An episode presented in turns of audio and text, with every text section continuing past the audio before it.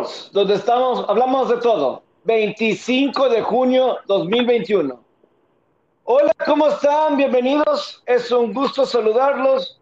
Ya estamos, pues fíjate, ahorita que estoy diciendo el día, 25 de junio, es decir, faltan seis meses para Navidad, medio año para lo que sería Navidad y pues, ¿qué nos esperará para de aquí a seis meses? Todo lo que se ha vivido en los seis meses y justamente cuando estamos terminando de grabar, pues ya hay un equipo clasificado a la final de la Copa Stanley con los Montreal Canadiens que ganan en tiempo extra el juego número 6 y pues una de las franquicias más históricas del hockey sobre hielo.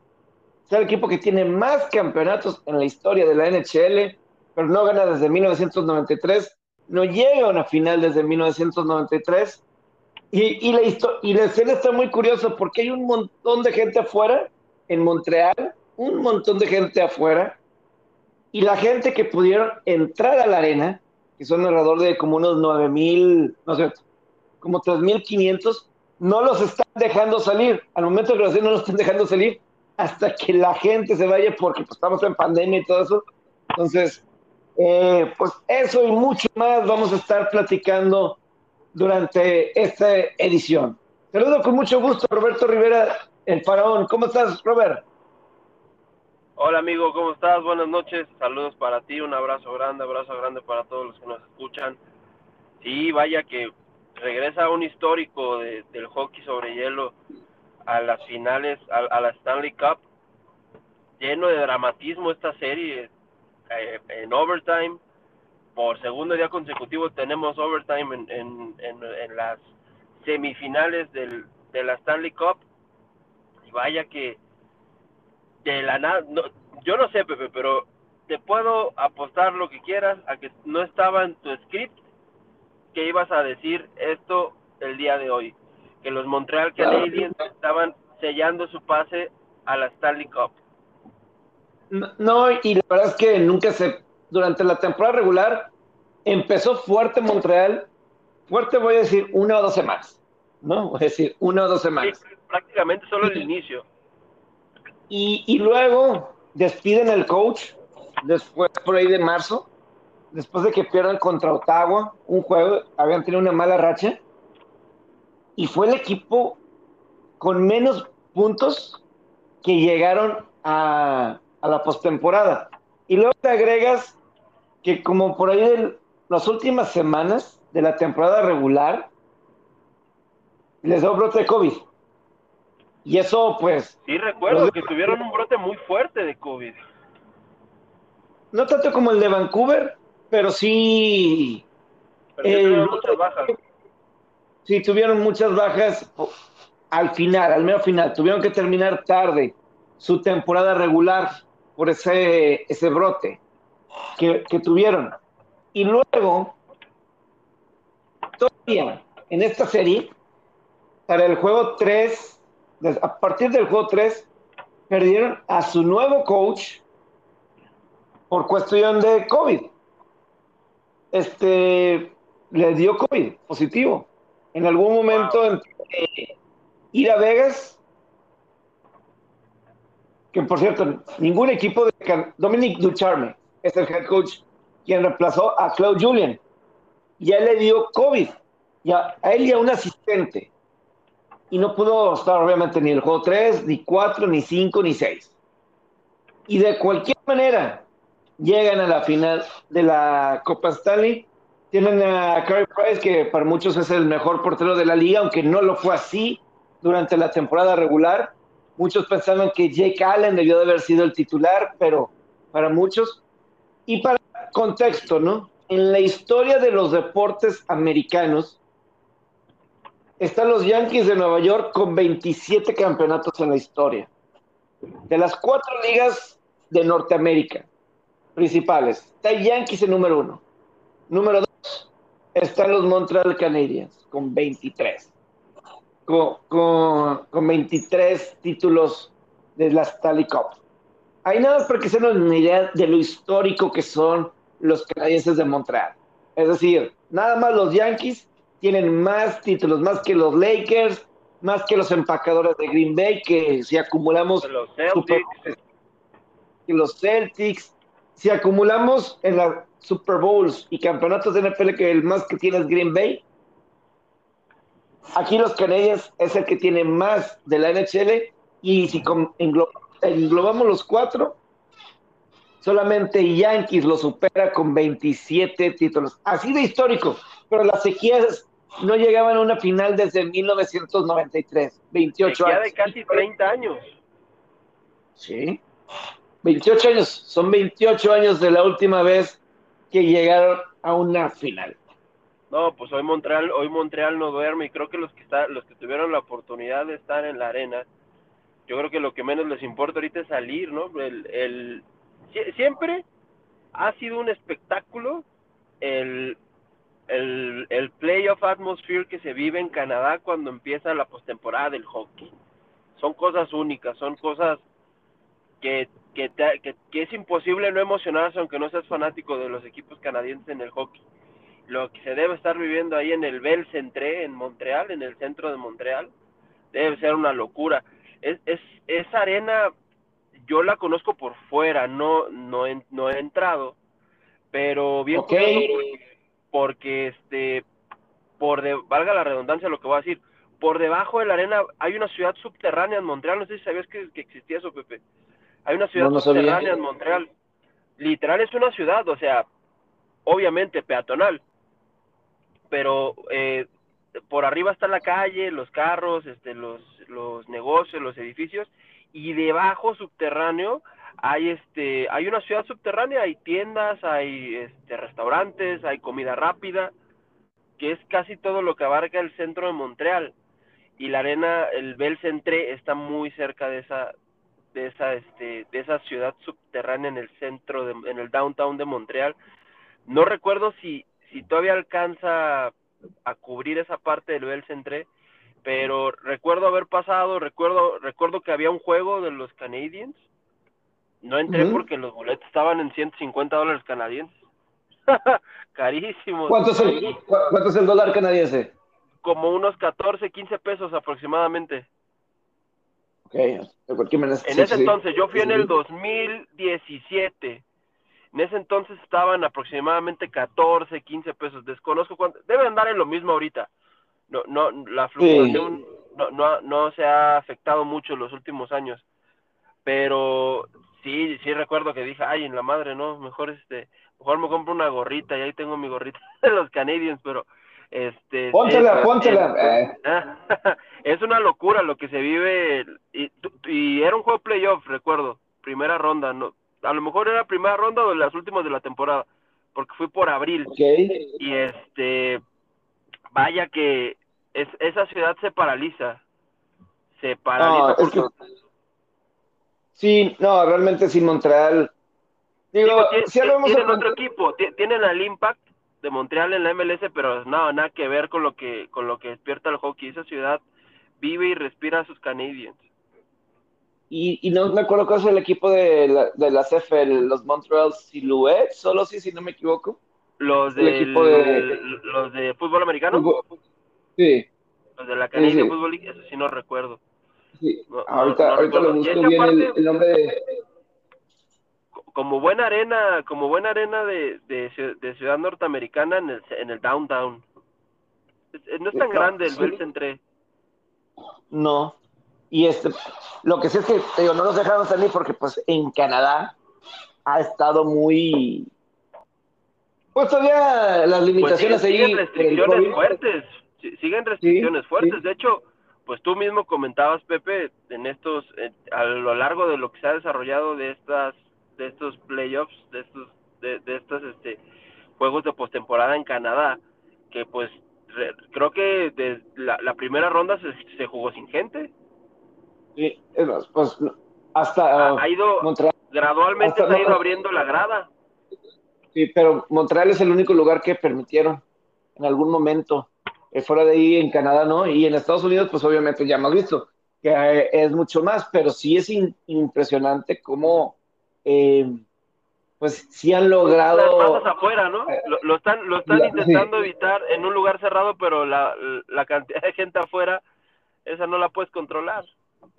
E, esa es la, eh, aunque, por ejemplo, yo sí me acuerdo en algún momento de, en, un, en el mero inicio de la pandemia, cuando estaba el lockdown, que así lo decían en Canadá, y hasta, yo creo que hasta, no, este, hace no mucho, eh, hace no mucho, los empezaron a dejar salir ahí en Canadá, eh, ahí, ahí localmente, porque sí llegó a haber un momento donde, yo me acuerdo porque cuando hace un año Toronto, los Blue Jays querían jugar allá, el problema es que pueden entrenar allá, pero la cuarentena, o sea, tenías que quedarte en casa básicamente, porque si violabas, violabas cuarentena, eran seis meses de prisión.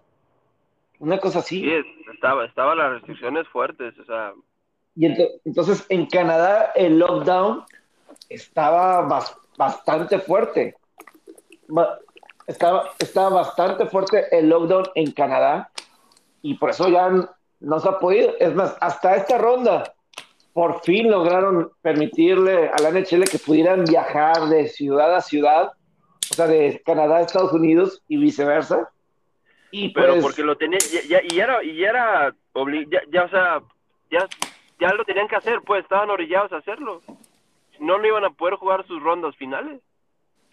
Pues digo, pues, no sé qué hubieran hecho si no, no le hubieran permitido a Montreal eh, viajar, o sea, entrar y salir. Obviamente hubieran jugado en Estados Unidos, no sé en qué parte de Estados Unidos. Quizá, pero hubieran tenido que haberse encerrado en una especie de burbuja. Eh, o en, alguna parte de Estados Unidos. Y de ahí jugar. No sé qué hubieran, hecho. Yo, yo, desconozco, pero pues que el tema de la vacunación pues, en Estados Unidos va avanzando a pasos agigantados. ¿Qué no, está, ¿Qué no es lo mismo en Canadá? Canadá no está teniendo la misma capacidad de vacunas como, como Estados Unidos? Yo me acuerdo cuando ahorita saludamos a José Alberto Farías, que yo me acuerdo, sobre todo cuando se dio ese brote terrible en Vancouver, que pues, llegó una variante de Brasil y muchas cosas se volvió muy politizado, este, muy político eso de la vacuna en Canadá, claro. desafortunadamente. Y eso Aparte son sociedades, a, un lado que están pegadas, son sociedades muy distintas, ¿eh? la, la, canadiense de la, de la gringa. No, no y además, pues Montreal es, es el lugar donde pues, hablan francés. El, sí, de, hecho, la, lo que iba, ya, ya, ya conforme va subiendo, ya, ya los, los señalamientos son, son en francés, los señalamientos de tránsito son en francés. Fíjate que en Montreal todavía encuentras, encuentras un poco de, de inglés. Todavía pues, un poco de inglés en Montreal. Pero corrígeme, si no me equivoco, obviamente hay dos idiomas oficiales en Canadá, eh, el inglés y el francés. Pero si yo me equivoco, como que en Quebec, o sea, la parte de Montreal, y no sé si Ottawa, pero sí, eso Montreal y Ottawa Montreal, es Quebec ya 100% francés, porque también eh, eh, me acuerdo que ese viaje que hice con mi, con mi familia, fue Toronto, Montreal, Quebec y de regreso a Ottawa, ya de regreso a Toronto y de regreso allá a, Ciudad de México. Y conforme íbamos subiendo eran más cosas en francés, más en francés, y Quebec es 100% francés. 100%. ¿Cómo, eh, ¿Cómo estás, José Alberto? ¿Cómo estás? ¿Qué onda, Pepón? Abrazo, Robert. Igual. Oye, sí, este, es esa, es la que dijo Robert, Quebec es, este, sí es más francés y de hecho te das cuenta, si sigues la, la cuenta de, de, los Canadiens, las cuentas más bien en redes sociales, sí, el, el francés es, es, primordial. De hecho, la verdad no sé si obligan al entrenador a, hablar francés, güey. O sea, porque creo, que, creo que sí, güey. Porque, bueno, los últimos, este nuevo, el otro hablaba muy bien. Y no, bueno, no sé si nació ahí o qué, pero... o sea, las, las, preguntas, o sea, pues el periodismo es en su mayoría francés. El periodismo local, güey. Que hasta en el, en el soccer buscan ese perfil. Fue técnico ahí Titi Henry. Titi, pues francés, sí. Sí, es, es, es, es, el, el, idioma francés, sí. Sí, sí. Sí, porque Toronto es inglés. Toronto, pues, prácticamente es una ciudad americana. Sí, sí, prácticamente. Sí, de hecho, el, el Gran Cañón, el Gran Cañón, no, este, las cataratas del Niágara, es que estoy, estoy viendo una noticia de los Rockies, y de, de los, y de, no me acordé de las Rocky Mountains y esas mamadas. No, el, este, las cataratas del Niágara, hay dos tours, uno, uno sale del lado gringo y otro sale del lado canadiense. Eso es frontera. Está pegadito a Estados Unidos. De hecho, creo que son las mismas horas de Toronto a Nueva York que de Toronto a Montreal. Son como cuatro horas. Sí. Hombre, Robert, tú sí has este. viajado bastante. Sí.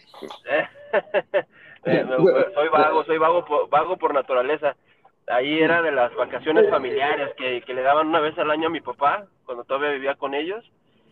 Y sin merecerlo mucho, siempre nos premió y nos, y nos sacaba, nos. Yo creo que.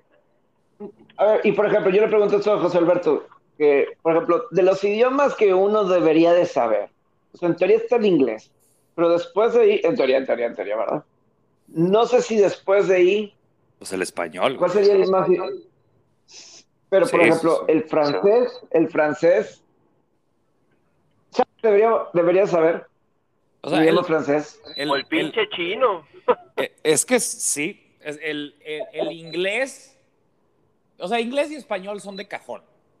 De, de Claro. hecho, o sea, de hecho, tiene, es, bueno, no tienes que, pero o- actualmente es una, es casi una, es determinante que sepas inglés en tu Ya- vida, Ya no es actualmente. opcional, ya tienes que O sea, yo, saber yo, inglés. yo, yo creo que tienes que, o sea, bueno, entiendo que suene, puede sonar exagerado, pero, puta, güey, te puede abrir muchísimas puertas. Y en, en muchas cosas, güey, también. Y, y, el, y, hoy, y el español, pues también, güey, es español-inglés 2-2. El tercero, güey, yo, yo creo que no es el francés, normalmente es el francés, güey. Si no se acuerdan, en, en colegios decían, ah, tercer idioma, el francés. Y te ponían a estudiar Sí. francés y, o había muchos cursos en francés, güey. La verdad, no sé con exactitud, perdón mi ignorancia, que se deba. Pero yo sí creo que hay otras lenguas. Por ejemplo, es- pues está el tema de China, güey. Que ve ve la economía china, cabrón. ¿Cómo se... puta, lo, lo que se mueve, güey. O sea, a saber chino te... Yo creo que puede estar en, en, en, o sea, en funcionalidad por encima del francés, güey. Es que francés, ¿qué es? O sea, quitando las colonias, este, los, hay países caribeños que algunos hablan eh, francés. Luego, Sí. esta, esta zona, esta región de Canadá, país Francia y Costa de Marfil, creo que también habla, habla francés. Pero pues, güey.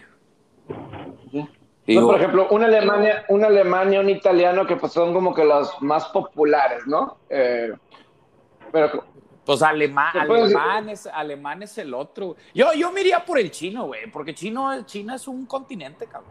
O sea, Chi- China es otro pedo. China- y su economía con el comercio, este, no Y sé. carnal, el Yo ruso, estoy- el ruso, eh, el ruso que está enorme, ¿no? El ruso Rusia está enorme, también. ruso. Yo estoy adivinando, pero por funcionalidad. Y, con todo respeto, eh, donde te paras hay un chino. Es que, Oye, pues, es que es brutal la, la cantidad de chinos, y ahora es depende. Yo, que hay. Creo que la respuesta es el tercero es, es debatible. Esa, esa es mi, mi respuesta final. Dependiendo de dónde vivas, yo creo que es el Sí, tercero. e- exactamente, sí, porque estaba pensando eso. No, bueno, pues vivo en Francia, güey, vivo en estas zonas de Canadá, lo que sea, pues sí, güey, ¿verdad? Este, pero Es que, alguien por tendrá, ejemplo, para el- para el tendrá gringo, la razón. güey. Para el gringo quizás sí es importante hablar español porque en el continente en el que vive, la mayoría de los países ah, tienen esa lengua. Porque Ah, sí. para abajo, es puro español, a excepción de Brasil, que es portugués. es puro pinche español. Y las colonias chiquillas de ahí de, de, este, Bahamas y esto, que es este que es entre inglés y francés, pero el 80% del continente es español, eh, habla español. Ah, es español. O sea, yo creo que también, o sea, para las, para las, eh, los países que hablan inglés, yo creo que también se está acercando más el momento en que tiene que ser un must hablar español. güey. Es que, te- o sea, es que son esas dos. Tienes el inglés y el español y ya estás, cabrón. La verdad. Por O sea, ejemplo, un, un gringo gringo a, a mí me sorprende el viviendo- español. Yo no me lo imaginaría que español. un gringo gringo viviendo en Miami, A mí me sorprendería. San Diego, en Los Ángeles, en, en Chicago, a huevo entiende el español y, y más y por se, se termina volviendo del día a día por, por la cantidad de migrantes que, que viven en estas ciudades, en estas metrópolis. Te lo entienden, quizá no te lo hablan, pero te entienden qué les estás diciendo. Sí. Así es. Porque no solo No, son pues, mexicanos, este- son todos los que todos los de Centro, Centro Sudamérica que migran.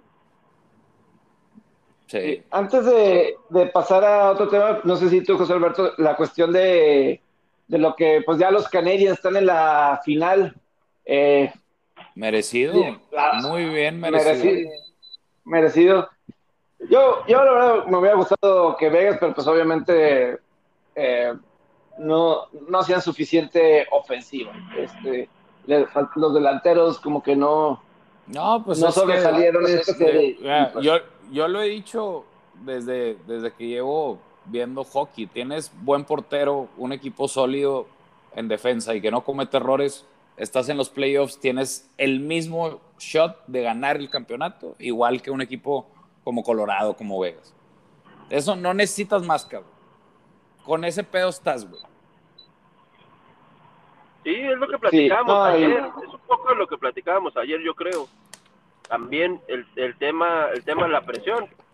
Lo- lo- Y luego le sumamos eso también, sí. sí, sí, claro. la presión, sí.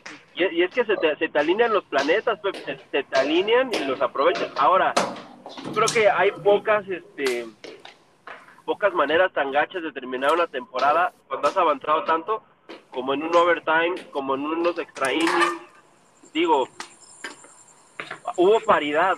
El, juego también lo haber ganado Vegas si no hubiera pasado, hubiera pasado lo mismo, ¿sabes? Ya, ya, ya era un volado el, llegar a overtime porque pues no fue una paliza de los Canadiens o, o así digo, eh, fue clave el juego que, que, que ganaron allá en Las Vegas, el juego 5 fue clave, pero ya en este juego hubo lapsos en el tercer periodo que eran volados. O sea, yo, yo, sí, yo sí creo que la clave de la serie fue eh, lo de Marc André Fleury. Ese, ese puck, porque ese Iba a era decir el juego eso. 3. Vegas Sí. iba a poner al frente 2 a 1 en la serie. Sí, Y- y- ese- mí, y ese- sí. Fue el mejor partido que jugó Vegas en toda la serie. y pasó Eh, la tragedia. Ujú. Sí, no, ese, ese, ese juego está en la bolsa, cabrón, para Vegas. Y pues, es que eso fue lo que ocasionó que yo creo que, que vaya con Leonard. Digo, que Leonard no le puedes pedir más, ¿verdad? O sea, la verdad, no, yo, creo que no, no es polémica que haya tirado la movida, No. así como movió los porteros. Creo que no, no es determinante. Sí, no, no, no, estoy de acuerdo. Pero sí, ese, ese momento que Fleury, una gran temporada, a lo mejor unos pudieran decir su mejor temporada eh, en muchos años de Fleury, pero ese momento cambió la serie. Hubiera sido, o sea, ganas el primer juego en Montreal en la serie, entonces tomas la ventaja y, y repito, Para fue el mejor partido series- que jugó. Fue el series changer. Pues a lo mejor Montreal pudo haber empatado la serie y de cualquier manera el juego 5, no sé. Pero pues eh, ahí Montreal em- creyó, creyó aún más de que podían ganar esa Sí. serie. Lo, lo- lo pudo creer, creer aún más. Entonces, Claro, Eh, pues, eh. sí, sí, tiene, tiene lógica, tiene lógica. yo y- tampoco. No, y ya estaban. Y el juego, sí, como dijo Pepe, la verdad, sí fue un juego dominado en su mayoría por Vegas. Además, vamos a- es que vamos a ver cómo pasó. Faltaba, creo que un minuto y 50 segundos. Y regala- regalar ese gol, digo. Y además, Y aparte, ¿cómo fue el gol? A lo mejor y le dio en la madre, güey. Sí, sí. Sí. Digo, hubiera pasado, pero... el envión anímico y mental te, te da para abajo, te da para arriba, dependiendo que si se hace el beneficiado o el, o el afectado por la situación. Porque hasta el juego que ganó Vegas, el, el 4, tampoco, Sí. eso no estuvo también jugado por Vegas. Ese Montreal jugó mejor y el, el puck lock, como se le dice, favoreció a Montreal en ese juego. Digo, a Vegas en ese juego 4 y empató, pero ese Vegas, ese Montreal lo jugó mejor y el 5 también lo jugó mejor. Montreal y todo eso. Simplemente, eh, Yo creo que en su mayoría la gente, y me incluyo, no vimos realmente el valor de este equipo de Montreal. no.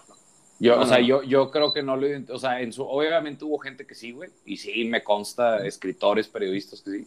En su mayoría no, yo me incluyo en que no. Claro, no pensé que iban a llegar. a, a- No, pues a no. esta- a esta- a estas instancias. Nadie lo tenía, pero, nadie lo tenía en el pe- radar.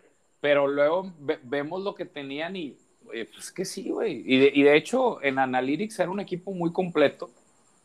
Y vuelvo a lo mismo, tienes un portero experimentado y luego tienes otro portero que tuvo una muy buena temporada. O sea, el, el segundo, Allen también, güey. Si, si, si Price no estaba o algo, Allen probablemente también te podía sacar la chamba. Tenían un, un buen dúo de porteros y, y no defendían mal, güey. Defendí, o sea, Sí. sí era un equipo difícil de batir este, a, a la ofensiva. güey. Y Pero sí, ahí están.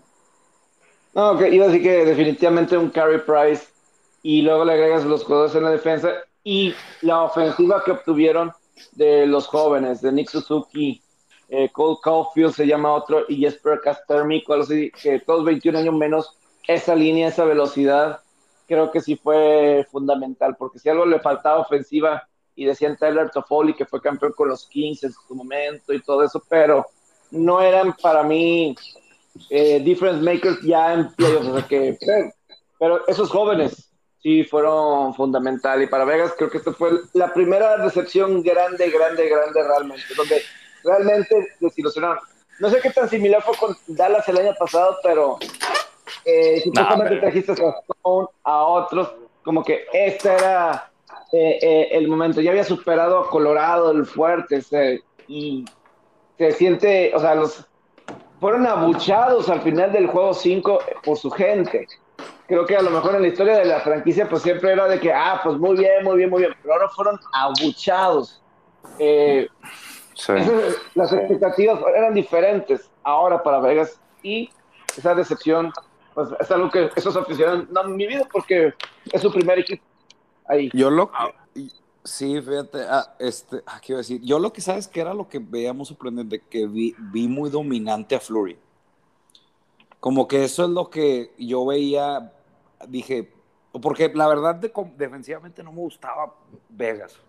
Y creo No. que sí, puedo, puedo respaldarlo con datos, pero de pura vista no convencía. Pero este vato era un, la temporada de Flurry, yo no, ah, cabrón, era de lo mejor, güey. Pero pues, no, pues puedes, puede tener un buen juego, dos y así, eh, 3-2, güey. O sea, puedes ganar 3-2, no hay pedo, la verdad. Sí, claro, La- claro. ¿qué ibas a decir? Lo, lo que genera que te enraches en, en postemporada. Es que Ujú.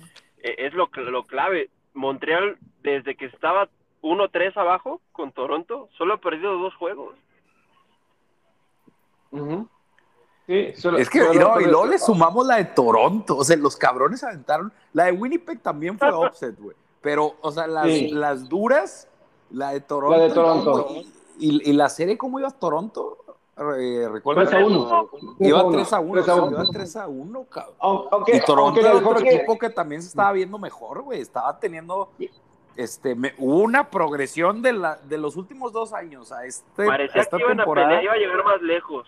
Sí, es que estaban defendiendo Sí. mejor y el tema de Campbell, la portería.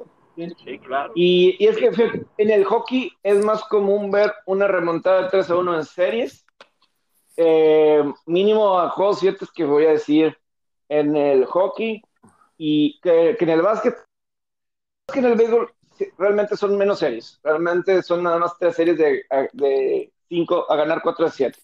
Nada más, nada más son tres series al año. Entonces no hay mucha. Eh, o sea, no hay muchas series que pueden pasar. En la NBA, pues sí. Pero en, en el hockey sobre hielo, mínimo llegar a juegos 7, yo sí creo que puedo sacar de, de los últimos 10, 15 años, mínimo una serie que mínimo llegó a juegos 7. Después de estar eh, abajo 3 a 1. O no pasan más de 2, 3 años donde, eh, por ejemplo, pues Minnesota, ¿no? Eh, contra Vegas. Remontó de un 3-1 para mínimo forzar el juego 7 en la primera ronda. Y Montreal igual, entonces es algo. Y también lo que se da mucho en el hockey que me ha tocado es la paridad. O sea, tienes un San Luis que hace dos años pues fue el peor, en el peor clasificado y fue campeón. Montreal este año fue el peor clasificado, llegó hasta la final. Eh, el año, un año que los Kings fue campeón en el 2012, el peor clasificado, llega hasta la final. Año los Flyers llega, llega hasta la final igual, ¿verdad? Pinche Montea, cua- cuatro juegos de. La, la verdad, esto sí me, me recuerda a algo de los Blues, como que no lo visualizas cargando la copa. güey. No, no te dices como que chino. no, güey. O sea, el año pasado Y- sí, un Dallas y un Tampa, bueno, está ahí, güey. Pero como Pero que no lo, no lo visual, no lo, puedo visualizar yo. Lo, lo que pasó, pero Niño San Luis entró enrachado el playoff. Sí, Montreal esto, no esto entró es Montreal, no. Montreal no entró enrachado. Montreal no Sí, entró no. enrachado. O sea, o sea, tú dices, ah, Sí, bueno, sí. pues este, se encarriló, no sé, Tampa, por ejemplo, los bucaneros se, se enrachó en el último mes y llegó hasta el Super Bowl. Ah, bueno, último mes, ganaron sus últimos cuatro. Pero en el último mes, últimas semanas, le dio COVID al equipo. Eh, prácticamente, realmente en temporada regular, nadie les peleó el número cuatro. O sea, un Calgary y un Ottawa estaban muy abajo y, Vancouver con COVID también, que pues realmente no eran, este, o sea, no, no eran rivales para que les fueran a quitar ese puesto número 4 tampoco. Eh, pero no estaban enrachados y de repente ese 3 a 1 y, y se enracharon. Y pues así se puso esta, esta final. En la NBA los Clippers ganaron el juego 3, salió lastimado Campaign, pero y con todo Chris Paul y, y, y ellos los Clippers están buscando remontar tres series después de estar abajo 2 a 0 en cada uno, en cada uno de ellas.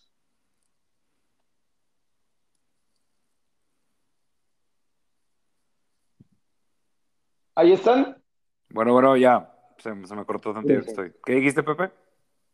Ah, sí, no, de, de los Clippers y, y de los Soles, que Clippers gana el juego 3 y pues van a Pues- intentar hacer lo mismo que las series pasadas, remontar Pues sí, es lo que 2-0. dije ya. De, de.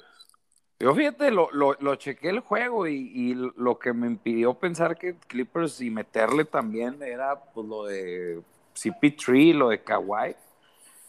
Y dije, ay cabrón, como que aquí se puede acabar ya, o sea, ese, ese patrón de ser, pierden dos juegos, los primeros dos juegos de la serie y ganan el tercero, güey, pero todo parece que van en camino otra vez de eso.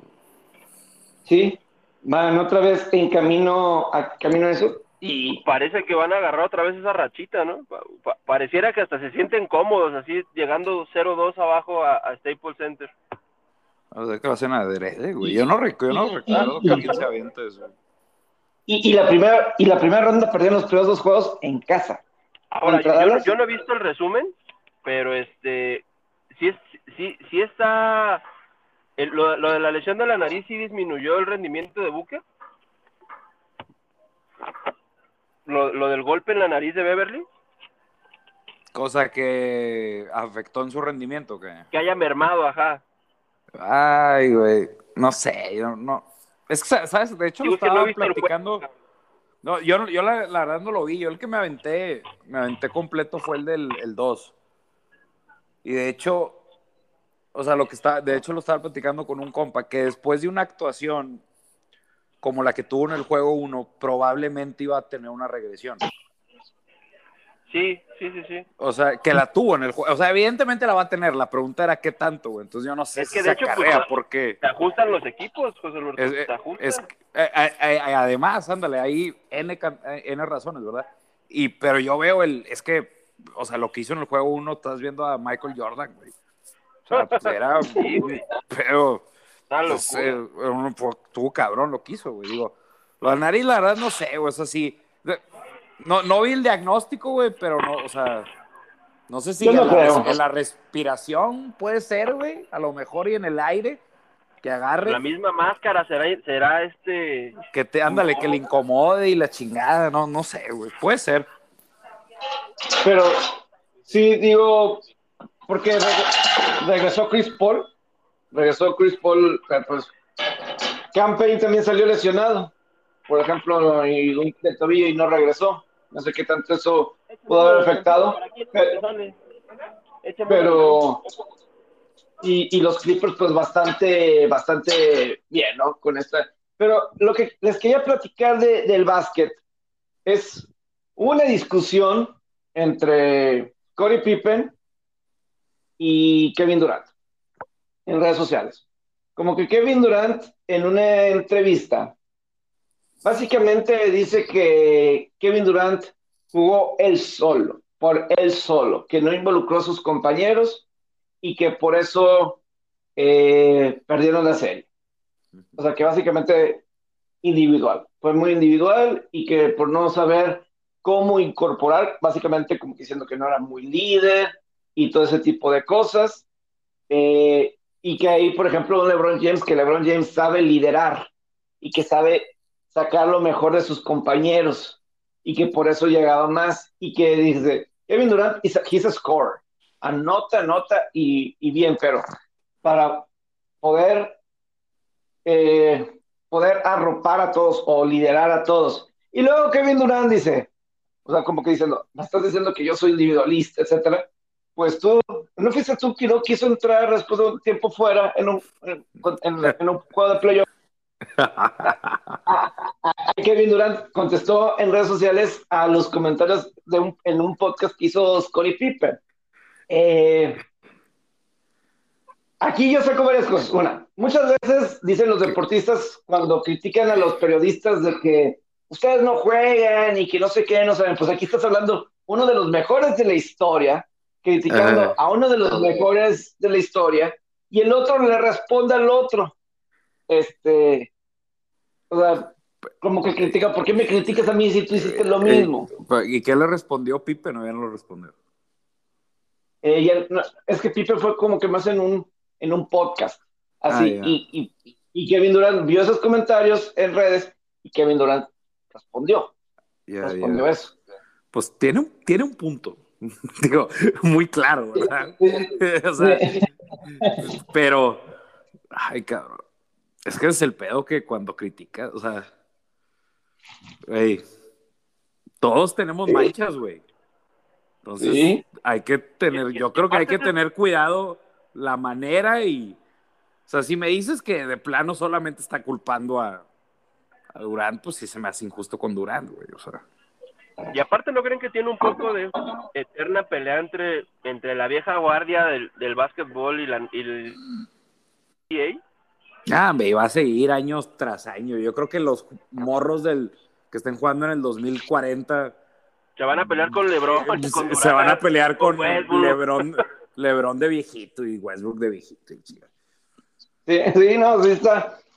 Es que se me hace muy interesante ese debate. Digo, porque obviamente Durant, una de las cuestiones que yo he dicho para mí que le faltó profundidad a, a, Brooklyn. Y a lo mejor no fue a Durant incorporar más de, a sus compañeros. Este puede ser un punto válido de, de Pipe, que, que pues, lo platicamos hace unas semanas, este, José Alberto, de que pues eso, eso que hizo contra los Knicks sí estuvo bien mal. Si nos acordamos, y fue algo que obviamente Kevin Durant vio la serie, sí. eh, The Last Dance, donde pues en la serie postemporada en el 94 contra Knicks, este, este Phil Jackson diseña una jugada para Tony Kukoc y no para Pippen cuando se supone cuando Jordan no está y pues está retirado y pues se supone que Pippen es el uno, pero le da la bola a alguien para el tiro final. y pues obviamente sí se, fue un momento, para mí el peor de la, de la carrera de, de Pippen, porque no está bien.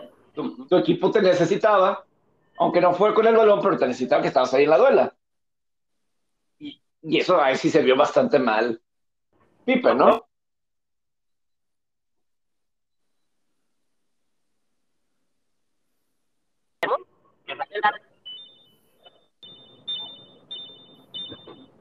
Eh, es que aparte hubo otra cosa que dijeron de, de la migraña. Alguien, alguien en esos comentarios mencionó de un juego de migraña de, de Pippen, pero yo no lo tengo muy en mente.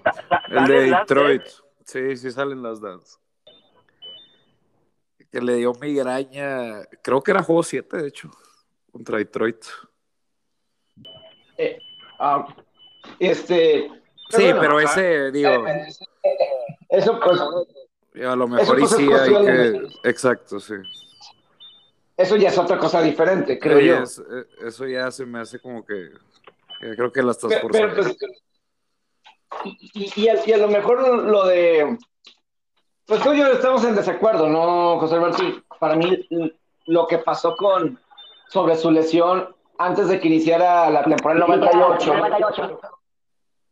la última temporada de, de los Bulls, todos juntos, a ti no se te hizo egoísta, a ti se te hace egoísta, a mí no tanto, porque decía, pues sí, a lo mejor sí era egoísta, pero pues ya le tocaba, o sea, pues estaba molesto y yo entendía por qué estaba molesto. Ujú. Este, a lo mejor es egoísta, pero a mí yo sí entendía el por qué. Y a lo mejor le doy un poquito la, la, la razón, ¿verdad? Que a lo mejor, que a lo mejor debió de haber aguantado, que hay cosas injustas y a veces te tienes que aguantar, a lo mejor. Pero es válido que estaba enojado.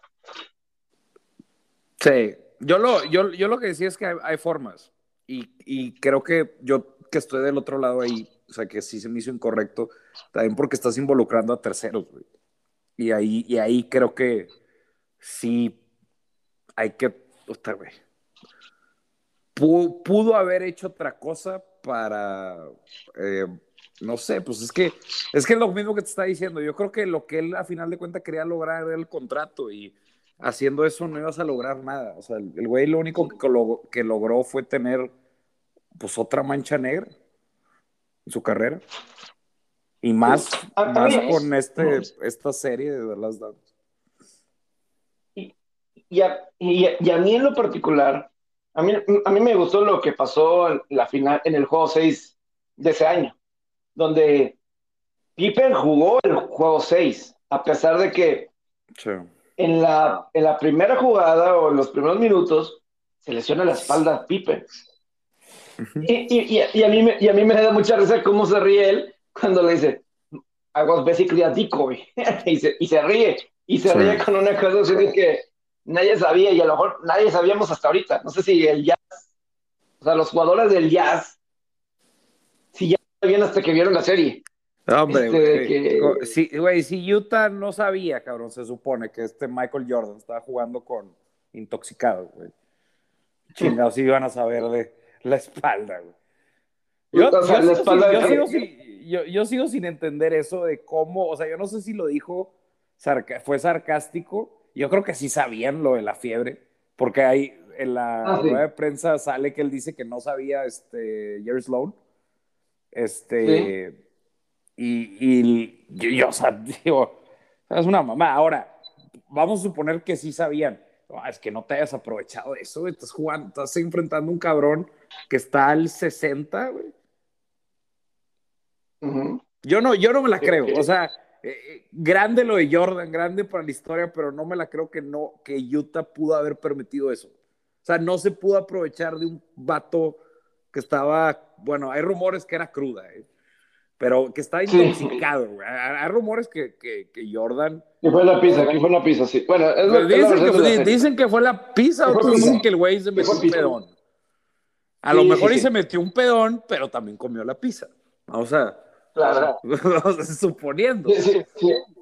Sí, sí, sí. No, y, pero sí, a, a mí sí me da mucha risa. O sea, o sea, tú crees, digo, lo que dice Pippen en ese, del- en el juego 6 de la final del 98, porque lo del, cuando se intoxicó fue en el 97, en la final del 97.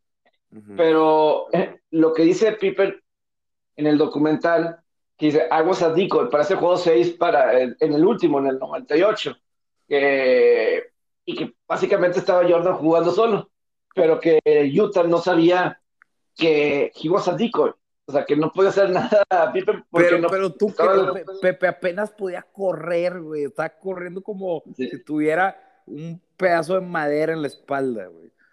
O sea, me, cuesta entender las dos. Que no, que no, o sea, no solamente es un coach, es un staff, son jugadores, con- no sé, güey. Yo siento que. Ya, ah, ah, que se te va- ah, Pi- Pippen no está jugando, o sea, Pippen no está al 100. Este, O sea, O Pipe, Pippen- no es, Pipe no está al 100, güey. Haz un sistema para que Pippen tenga más la pelota, güey. Es muy Sí, sencillo, claro. la verdad. No soy coach ni pero no, no creo que sea tan complicado en esa situación, güey. Sí, sí, claro, claro. No, y, y pues bueno, eso es lo que pasó alrededor de, de Pippen, pero sí lo, lo de Durant. Eh, o sea, culpar a, todo, a, a Durant, pero es que, por ejemplo, Dennis Rodman ha dicho que para mí, que para él, Scottie Pippen es mejor históricamente que Kevin Durant.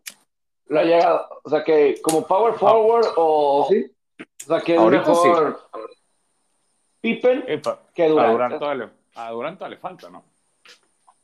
y este eh, eh, en ese incluso que eh, bueno también he argumentado que Pippen es mejor que LeBron James o, o el estilo o cosas por el estilo a lo mejor no verdad tanto sí a esos niveles no el caso de, de LeBron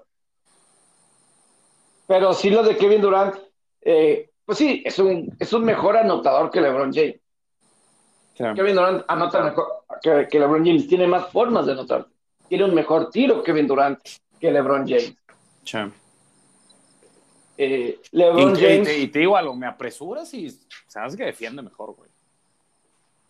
puede ser, Pues, puede ser. Eh, digo, aquí lo que están cuestionando es el liderazgo de Kevin Durant. Ah, por- ah, porque sí, eh, porque, porque sí dijo algo, eh, sí dijo Scottie Pippen sobre ah, pues, los campeonatos con Steph Curry. Entonces, ah, pues fue campeón con Steph Curry y todos los tiros y todo ese tipo de cosas que una cosa es liderar con eso y otra eres tú por tu parte. Sí, pero ahora No. nos, pon- nos ponemos a pensar, güey. O sea, durante el tiro que hizo, güey, de la. leí algo que tenía los zapatos más grandes. Muy ¿no? grandes. Sí. Sí, sí, sí, en el juego 7 contra Milwaukee. o sea, sí, sí respondió. O sea, Ah, sí, sí, él sí me, respondió. me- me- me explico. O sea, sí, Sí, sí. claro. O sea, cuando él tenía que aparecer, le apareció. O sea, no fue una situación como lo de. No sé, digo, no sabemos qué pasa en la serie, güey, pero en los free throws de PG. O sea, no, este güey sí, Claro. sí, sí mostró personalidad y fue, o sea, fue efectivo. Entonces, No es una situación como que no le echó ganas, ajá, no. desapareció, Exacto, exacto, no hay, no hay, o sea, es, es que eso es por donde yo cuestiono la de, o sea, lo de Pippen. Ahora, también es que, güey, bueno, digo, lo chido es que generan conversaciones este pedo, güey, pero, ay, cabrón, es que, güey, es lo que está pasando mucho con esta, es, es que, ¿por qué? Esta, hay algo raro de que la generación que actual está activa se está peleando mucho con la generación de antes. Yo creo que, y corrígenme si estoy mal, pero yo creo que la, los de los noventas, los Jordans y Reggie Miller, creo que no tenían esa relación con, no sé, Dr. J, la chingada, de los Jerry West. O sea, Yo son, las, son las redes sociales, o, o sea, es una generación, güey. Pero Sí, pasa yo no con creo que lo sea- vimos con Shaq, güey, lo, lo vemos, cada semana, güey, se pelean, güey. Sí, eso- y, y- y sucede más en el básquetbol. Creo que sucede más en el básquetbol Claro. que en, en otros, en las otras ligas. O sea, no, no escuchas a, no sé, un eh, fútbol, o sea, alguien de los noventas peleándose tanto con alguien de, de, de la actualidad o del fútbol americano. No ves muchos, por ejemplo, no ves a Joe Montana peleándose con Tom Brady. ¡Ey, yo soy mejor que Tom Brady! No, Sí, no, y Eso. que yo jugué en una mejor era y que le chingue, no, como que hay un, es que eso es a, a lo que iba, siento que tiene que haber una, un cierto respeto, cabrón, la verdad, en la, ambas partes. Y creo que esa Sí. línea ya está más que destruida, la verdad. Pues es que también eh, entre, entre periodistas, entre cuentas de que solo arman polémica, chicharroneras, el, el, el, el, este, suponer, ¿no? Las épocas, pues, to- todo se hace, se conjuga y provoca todas estas cosas, pero es que siempre va a ser esa la pregunta, que sí, y de hecho hasta tú me lo preguntaste ayer, Pepe, acuérdate que estábamos platicando, ayer o antier, no recuerdo, que me dijiste que, que yo estaba criticando a Yanis y me dijiste que si, que si este eh, Shaq- Shaquille O'Neal. Sha- Shaquille O'Neal hubiera brillado en esta época también del- de, la NBA, o, o no hubiera sobrevivido a la shooting era o, o este tipo de por, la cuestión de los tiros libres. Y no, Sí, exacto. No, su tira. Ajá. O sea, siempre va a haber la eterna comparación. que eso sí es una gran duda para mí. O sea, bueno, sobre todo viendo de los puntos que tú estabas exponiendo, Rob. De- de- desde ese punto de vista. O sea, a ese grado, o sea, tiene... Hay que preguntarle a José Alberto, ¿tú crees que, ¿tú crees que Shaquille O'Neal, como jugó su carrera, hubiera sobrevivido a esta shooting era? Yo creo que si hubiera jugado, es una especie. Yo es también. Una anomalía. es un- Claro, claro. Auna- aunado que era una nalga en los libres y Sí, no tenía tiros o sea, de nada, el dominio sobre la pintura que tenía era brutal. Eh, Eso sí, no, no creo que hubiera sido, no hubiera tenido la misma carrera. Eso sí lo creo. Pero de que hubiera jugado, sí, hubiera sido buen jugador, claro. O sea, yo, yo no creo que hubiera sido tan dominante, eso sí la compro, la verdad. Porque sí, sí, pues cambia el juego, güey. Obviamente. Claro. eh, Pero es más, de que hubiera jugado, creo que- ¿cómo, cómo no va a jugar ese monstruo, güey? Creo, creo que este año, creo que este año en Inside NBA, una vez Kenny Smith y Charles Barkley, los dos analistas, le dicen a Charles Barkley, nosotros sí pudimos jugar en esta era, pero tú que no eres tan buen tirador, a lo mejor no, o algo así, le echaron carrilla de eso. Sí, Este, pero está, está, está suave, o sea, es entre compas. ah, sí, yo, yo, lo vi entre el video, fue como que. eh, Sí, Cotorreando, cotorreando. Eh, Y aparte es como se lleva, ¿no? Pesadón. Eh, los otros, güey. Los otros vatos. Perdón, güey. ¿Qué anda cenando? ¿Qué anda cenando, compadre? Cacahuates. No, lo- Robert compró, Robert compró un orden de, de trompo, ¿verdad? Me- este, compré unos taquitos, pero vi ¿De el, trompo? no eran de trompo, pero vi el Ah. trompo tan jugosito que me eché dos ahí. Ah, ah, ok, ok. No, pero sí. eh, no, Pero sí este, compré tacos. Estoy echándome un, un- lo que aquí llamamos alambre. Ah, sí, claro. Están con madre. Sí, no, hombre. Yo digo, eh, cada vez lo siento más en la ropa, pero cómo me encanta cenar tacos, güey. Y, y- y- y yo, yo he hecho un tema que no sé si alcancemos, quedan, nos quedan como siete minutos para la hora, pero vi en la página de nfl.com, pusieron ellos una lista de los cinco equipos más, los rosters más completos para la temporada 2021. Ok, Y ponen- está interesante. Ponen como uno. ¿Quién creen que, quién creen que pusieron como uno? Tam- Tampa Bay o Kansas City. ¿Cuál era la pregunta? No escuché, perdón. ¿Cuál, ¿Quién tiene el roster más completo en la NFL para el 2021? Ah, ya. Eh, Tampa y Kansas no es el uno. Están en el top Ninguno 5, de los pero dos. no. Pa- power Eh, Rankings. Lancen sus Power Rankings ahorita. Del 1 al A 5. la O sea, como que, ¿tienes eh? Power Rankings. Bueno, el 1 al 3. Mira, este, mira. Voy a dar la página de la NFL. Aquí Ok, tal cual. ver. 5. Los Bills de Buffalo. Lo ponen Ok. como. Ahí argumentan que les falta a lo mejor corredores. Lo que argumentan. Eh, pero pues receptores, Su, Emmanuel su cor- Sanders, su corredor es su coreback. Así es. El cuarto es una sorpresa, que lo pongan aquí.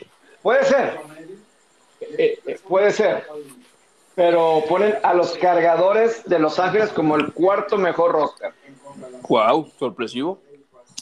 Ah, O sea, sí creo que van a estar mejor, Ah. pero a la madre, top 5. Tan de madrazo. sí, Es un upgrade considerable. eh, sí, mencio- o sea, sabemos que cargadores muchas veces ha tenido un buen roster, ¿no? Nada más que, pues, le suceden tragedias, ¿no? Y yo creo que Cargadores es el segundo mejor equipo en esa división, entrando la temporada. Este, luego, el número 3 son los jefes de Kansas City. Los ponen como número 3, en su rostro número 3. El 2 ponen a los Patriotas. Digo, a los Patriotas, a los Bucaneros. Ah, la madre. A los Bucaneros. Digo, a los Patriotas, ¿quién lo hizo? Belichick. No, pero Bucaneros, pues la concesión ahí de Brady y, y Tampa, ¿no? Eh, Ah, Y el cabrón, ¿y uno, cuál es ¿Y el 1? entonces cuál es el uno? The Cleveland Browns. Los ponen como número Ah, uno. caramba. Mira, lo- los ponen como número uno en la página.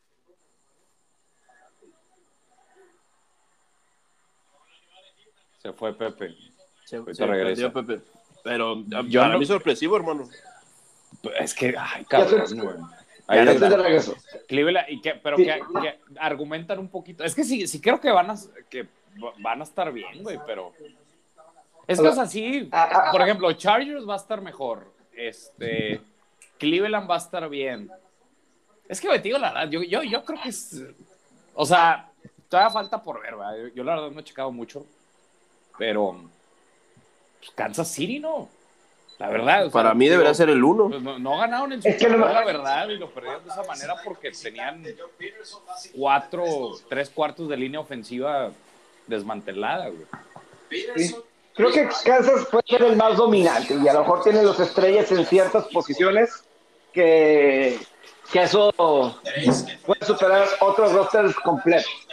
¿Me lo pueden valer? O sea, estoy tratando de pensar el razonamiento de por qué Cleveland está por encima de a lo mejor un Kansas City. Te, te digo la verdad, el top 5 está chido, pero creo que a lo mejor ya el orden es donde no estoy de acuerdo. Ándale. y ahí se Esa, esa, esa, esa es como que, o sea, sí, sí la compro. E incluso el de Chargers la puedo comprar, güey, también.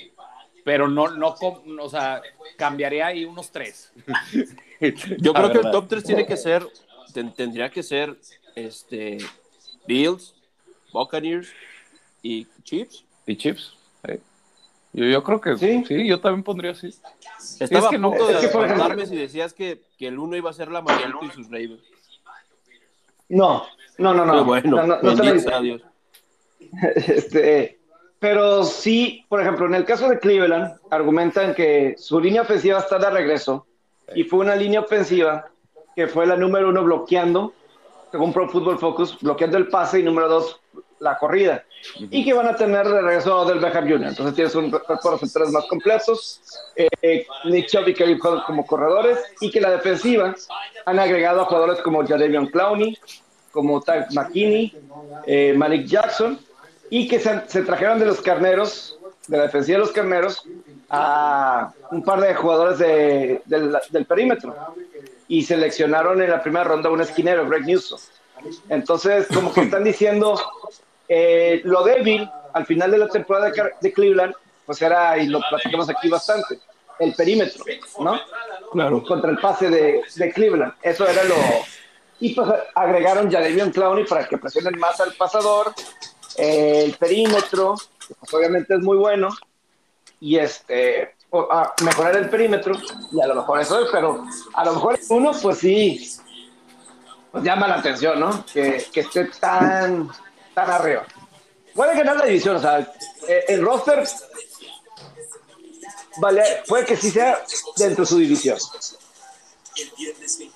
Yo, yo los que tengo claros los de abajo. Yo creo que los dos que veo que van de caída, Jacksonville y Detroit. Va a ser otra vez temporada larga ahí.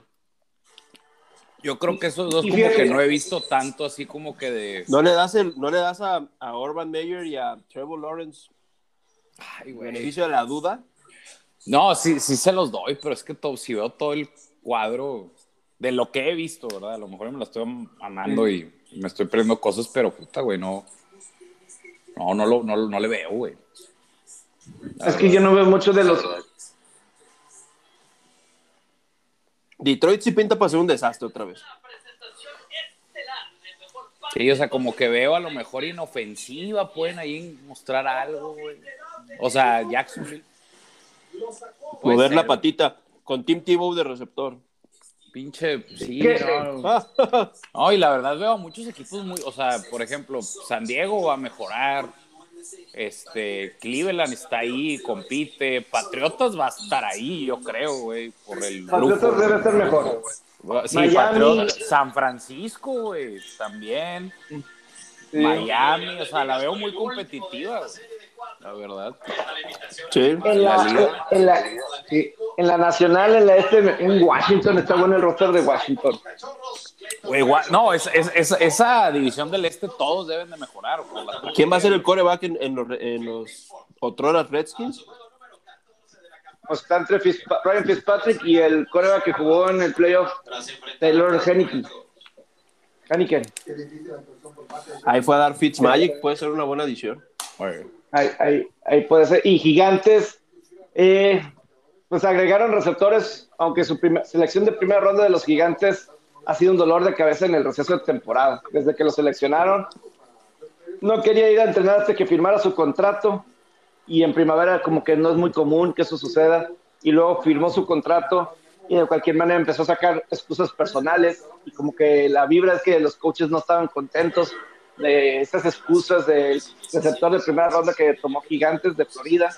Entonces, pero bueno, se trajeron a Kenny Golladay y, y compañía.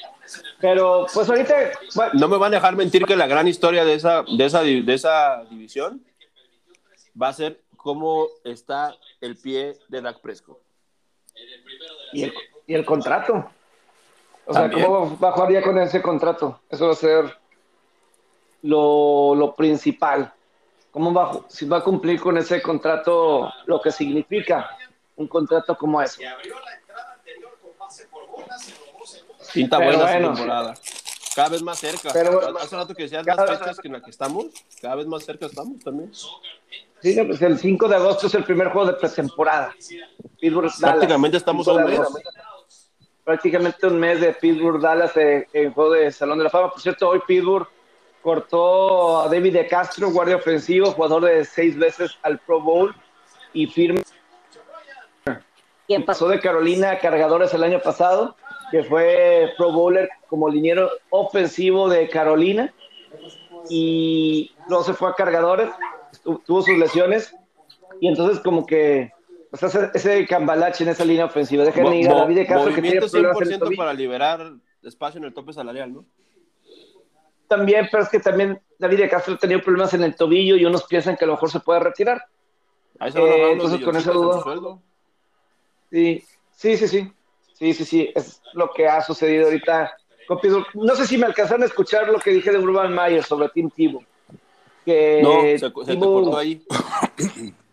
que Urban Mayer comentó que, o sea, que sobre el roster de si puedes quedarse en el roster final Tivo y como que pues es que es bien difícil en el colegial pues tienes 80, 90 jugadores y ahí los puedes poner, pero aquí son 53 y, y pues es su profesión y, y todo ese tipo de cosas. Entonces, es claro que por más que sean compadres y sean vecinos, o sea, no va a ser fácil de Tivo quedarse en una posición nueva como está la cerrada. Eh, no es fácil, no, no es fácil. De hecho, alas cerradas como George Kittle tuvieron un campamento para alas cerradas, Titan University, pero no invitaron a Tim Tebow. O sea, Tim Tebow no fue incluido. O sea, como que George Kittle También dijo hay alas cerradas. Es que también hay pique. Ha habido mucha polémica de jugadores hacia Sí. Team Tebow. Como que George Kittle, George Kittle, George Kittle no dijo nada así, o sea, más que preferimos dárselo a un número 2, a la cerrada número 2 que... que Te hubiera dicho, preferimos dárselo a un verdadero a la cerrada. en palabras... Sí, sí, sí, puede, puede ser, eh, en pocas palabras, lo dijo bonito, porque yo, ojalá le vaya muy bien y eso, pero preferimos dar, darle ese lugar porque no pueden poner a todos. Alguien Claro. que sea el, a la cerrada número 2 en algún equipo, ¿no? 100%. Pero bueno, pero bueno, José Alberto, Robert, ¿algo más que, algo que quieran agregar ustedes? Nada, ya a dormir. Mañana, mañana Qué bueno que no hablamos de los Dodgers, se los agradezco. No, Hoy no, vamos, este viernes José Alberto y yo vamos a ver a Sultanes, Robert. O- eh, o- gracias por invitarme. Les iba a decir, eh, ojalá les haga daño la cheve. les Eh, ojalá eh, les llueva. Es, es, es para que le caiga, güey, para ahí nos ponemos de acuerdo. Quiero ir, quiero ir. Estaría bueno ir ahí a. Caile y ahí traigo, traigo un planecillo, nada más que Hermano. quiero, Ajá. quiero ju- juntarle un poquito de lanita. Pero, Pero, oiga, oye, hermano, te voy a dejar una misión porque como Dime, Pepe dime. está, está paqueteado, no puede, no puede hablar mal de sultanes. Ajá. Pero este, me tengo una duda de si sigue existiendo el Monster Dog. Ah, no sé, güey, yo Es que hubo Ah, unos la- rumores de que ya no existía, güey. de- desconozco, güey, a lo mejor por la pandemia, pues, la economía, güey. Ya no le pudieron pagar, güey, no sé. Bueno, voy, a, voy a meter una apuesta para ese juego. Para, Yo, Para para méteme una apuesta para meterla, güey. Pues es que yo probablemente le voy a meter, güey.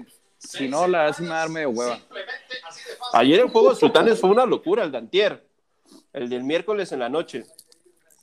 De hecho, terminó como empate, lo decretaron empate, güey. Ah, chinga, ¿por qué? Sí. ¿Y eso? El Terminó empate el juego 8-8. iba, el 8-8. juego iba, eh, ¿iba 6-6, Pepe? 6-6 en No, extra no sé, pero sé, sí sé que quedó voltereta, 8-8. juego de- Luego en la, en la parte alta de la décima de la onceava, metió dos carreras Durango. 8-6. Empató en la, en la baja de la décima, onceava Sultanes, y el juego, y, y empezó a caer un aguacero Ah, ya. brutal, y, pero ya eran como las doce y media de la noche. Sí, Yo me fui a Pues, pues la la tormenta que. Y el juego la seguía, tormenta que estás no hablando. me Pues fue la imagino, tormenta anda- que hablamos. Estaba llo- ha estado lloviendo mucho acá, cabrón. ¿Qué iba a decir Sí. del...? Qué locura. Pero sí, a ver qué pedo. Ya hace mucho que no voy al pinche estadio. Unas cervecitas y luego... Ahí te voy a mandar una para que le metas lo mínimo que tú metes, que son como 30 mil baros. Sí, o sea, má- mándame un pick, güey. Y el- Sí, el- sí, lo que sea, güey. Mientras no sea bajas, puede ser a ganar o, o... Bueno, no, ¿sabes qué? Si, si te gustan bajas, también bajas, güey. Sí, ba- bajas no está tan pinche en pinche. No, pero Robert no es de bajas. Robert no es de bajas. Yo soy, de la- yo soy del equipo del Big Cat.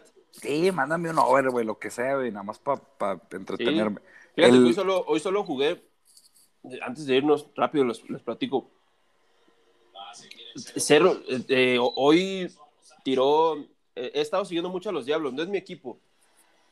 Yo siento empatía por el Águila de Veracruz, pero tengo aquí a los Diablos, los he visto jugar ya dos, tres veces en el Harp este año, los, escucho muchas veces los juegos en radio, y hoy tiraba su mejor pitcher, Edgar Iván Torres, y me meto al Play Do It, y estaba Diablos menos 105 contra Campeche, que traía ocho juegos seguidos perdidos.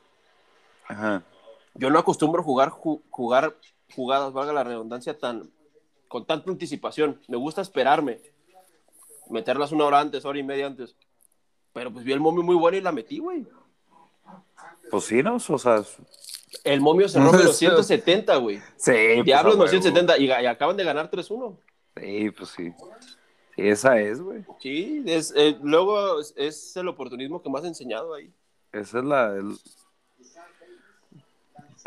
Pero bueno, Ya, pero pronto no, daré ya mañana ya, me quiero echar Mexicana. una- unas cervecitas, güey, bien cabrón. Güey, Ahí mandan fotos, mandan fotos el grupo. Pues de ahí, de ahí, de ahí voy a llevar al Pepe al pedo, güey. Al Casino Ah, Club. Al Casino Club. A un, a un Texas, a un Texas, a jugar un Texas. Algo sano, güey. No, chingados, vamos a ir al pinche, al jubileo, güey. A Ah, perder dinero, vamos a ir, güey. ¿Quieres perder dinero de verdad? Al menos que, te, al menos que sea algo que valga la pena, cabrón.